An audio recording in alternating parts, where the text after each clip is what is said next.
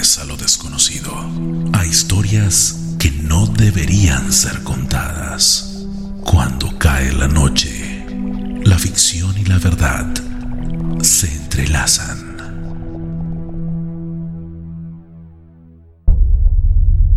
Episodio 6. La sombra.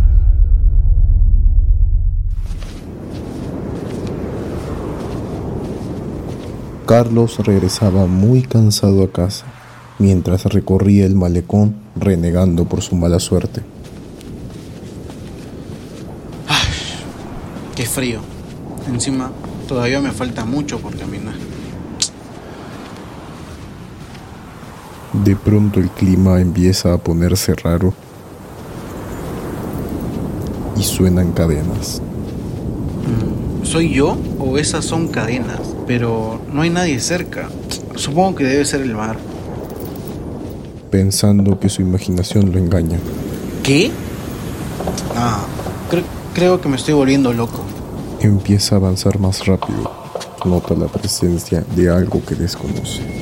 ¿Qui- ¿Quién eres tú? ¿Qué, qué- qué es lo que quieres? La sombra lo intenta atacar con un fierro afilado. ¡Aléjate! ¡Auxilio! Carlos se defiende logrando empujarlo por el acantilado.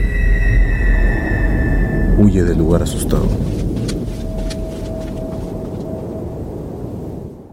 Después de tres días, Carlos regresa a su casa nuevamente cansado. Por fin en casa. Ahora sí, hasta mañana. Mientras se cambia de ropa y lava los dientes, intenta ver las noticias. Tenía insomnio. Las investigaciones continúan sobre el caso de la niña empujada por el barranco, aunque las autoridades aún están investigando la situación. Debería ser cierto que cada una de las Qué raro. Una niña fue asesinada hace unos tres días en el lugar donde yo empujé a ese loco que casi me mata. Escucha un fuerte ruido en la puerta de su casa y va a revisar. ¿Sí? ¿Quién es? ¿Hola? ¿Hay alguien ahí? Aunque Carlos no podía notar a nadie, sentía una presencia que helaba su piel. No, no, no. Creo, creo que de verdad me estoy volviendo loco. Regresó un poco confundido a su cama y continuó descansando. A la siguiente noche, antes de quedarse dormido, ve una sombra. Eso, eso es... ¿Qué es eso?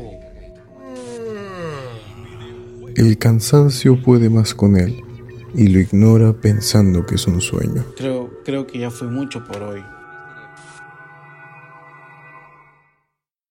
La detective quien investiga el caso de la niña asesinada, cuyo cuerpo había sido encontrado por el acantilado, encuentra pistas que la conducen a la casa de Carlos. Me encuentro en el departamento del sospechoso de asesinato de una niña. Estoy encubierta. Dejo este reporte grabado por si me sucede algo. Carlos despierta y empieza su rutina, con el televisor prendido y aún las noticias hablaban de la niña asesinada. La gente cada vez está más loca. ¿Asesinar a una niña? ¿Por qué las personas no piensan en sus acciones? ¿Qué culpa tiene la niña? Va al baño y empieza a cepillarse los dientes, alistándose para el trabajo. Pero de pronto observa por su espejo una forma extraña. ¿Qué? ¿Qué- qué- ¿Quién eres tú? ¿Qué haces en mi casa? La sombra se abalanzó sobre él y apretó su cuello con gran fuerza. Aléjate de mí. Llamaré a la policía. ¡Ayuda! Carlos toma valor y con un martillo da un golpe seco en la cabeza a la sombra, huyendo de su casa, casi sin pensarlo dos veces. Carlos llega despavorido hacia la iglesia. Se pueden escuchar a los obreros de la construcción. Tras ingresar, va directo al confesionario, donde el padre lo escucha. Padre, tengo, tengo que confesarle que he presenciado, presenciado, presenciado cosas y sé que no estoy loco. No, no, no estoy loco. No, no.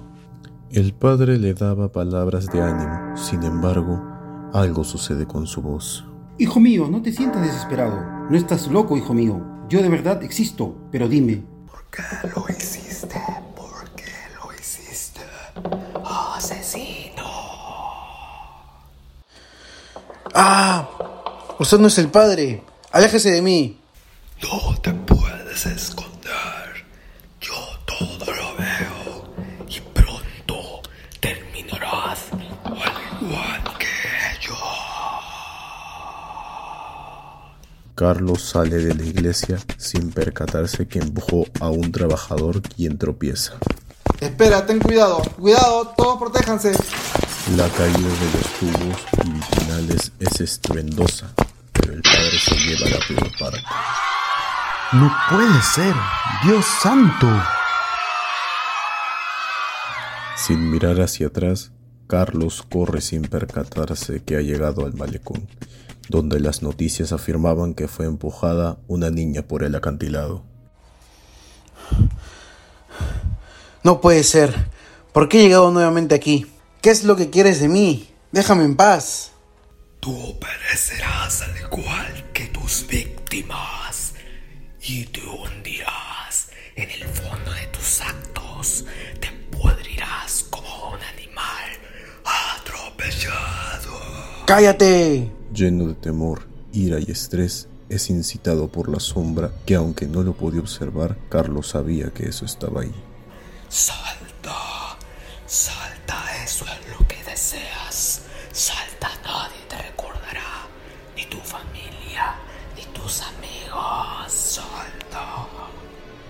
Carlos salta y en el último segundo se logra escuchar que dice lo siento y se arroja al acantilado. En otras noticias, lamentamos la terrible tragedia de la niña asesinada en el acantilado, cuyo asesino fue identificado como Carlos Luna Pugyay, trabajador de seguridad, quien parece ser sospechoso de otros asesinatos y se saltó al acantilado en se encontró el cuerpo de la policía Patricia Sarmientos con el cráneo destrozado aparentemente por un martillo en la casa del sospechoso. Dejó una última grabación donde reporta que investiga el suceso y... Y que Dios lo tenga en su gloria al tan querido Padre Miguel de nuestra iglesia, quien en su labor como servidor sufrió una muerte tan cruenta. Ojalá que nadie más sufra de esa forma y al asesino que Dios lo perdone. Tras su muerte, se realizó un entierro casi por cumplir, al que no asistió ningún familiar de Carlos, excepto su hermano. Ay, hermanito, hermanito, siempre estuviste metido en tonterías. La verdad nunca te admiré, solo te seguí el juego por lástima. Pero ya acabó todo, hasta nunca.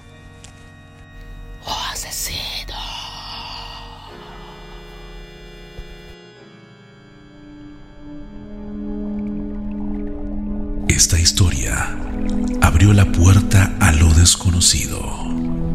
Esto fue